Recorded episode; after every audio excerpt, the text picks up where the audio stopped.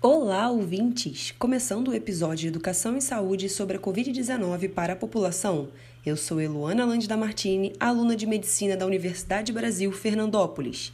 E vamos para os últimos dados sobre a pandemia aqui no Brasil. Segundo o Ministério da Saúde, mais de 135 milhões e 500 mil brasileiros estão vacinados com pelo menos uma dose de vacina contra a Covid-19 e mais de 90% das unidades da federação estão fora da zona de alerta em relação à quantidade de leitos de Covid-19 ocupados nos hospitais do Sistema Único de Saúde. Para acompanhar a evolução dos dados, acesse localizasus.saude.gov.br e clique na aba Vacinômetro SUS. O Brasil registrou a menor média móvel de mortes em função da Covid-19 desde o mês de janeiro. Os números, segundo o Ministério da Saúde, são reflexo do avanço da campanha nacional de vacinação. O acesso equitativo a vacinas seguras e eficazes é fundamental para acabar com a pandemia Covid-19. Por isso, é extremamente encorajador ver tantas vacinas em desenvolvimento e aplicação.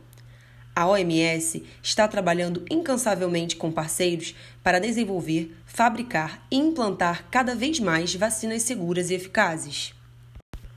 Vacinas seguras e eficazes são uma ferramenta de mudança no cenário da atual pandemia. Mas para um futuro previsível, devemos continuar usando máscaras, higienizando as mãos, garantindo boa ventilação dentro de nossas casas, respeitando o distanciamento físico e evitando multidões. Ser vacinado não significa que podemos jogar cautela ao vento e colocar a nós mesmos e outros em risco, porque não são as vacinas que vão parar a pandemia, é a vacinação.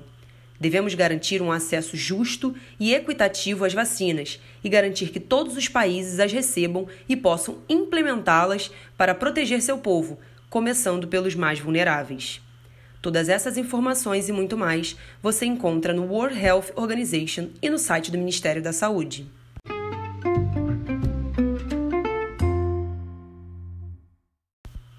De Fernandópolis, São Paulo, termina aqui o podcast Educação em Saúde sobre a Covid-19, com produção e apresentação de Eluana Lande da Martini.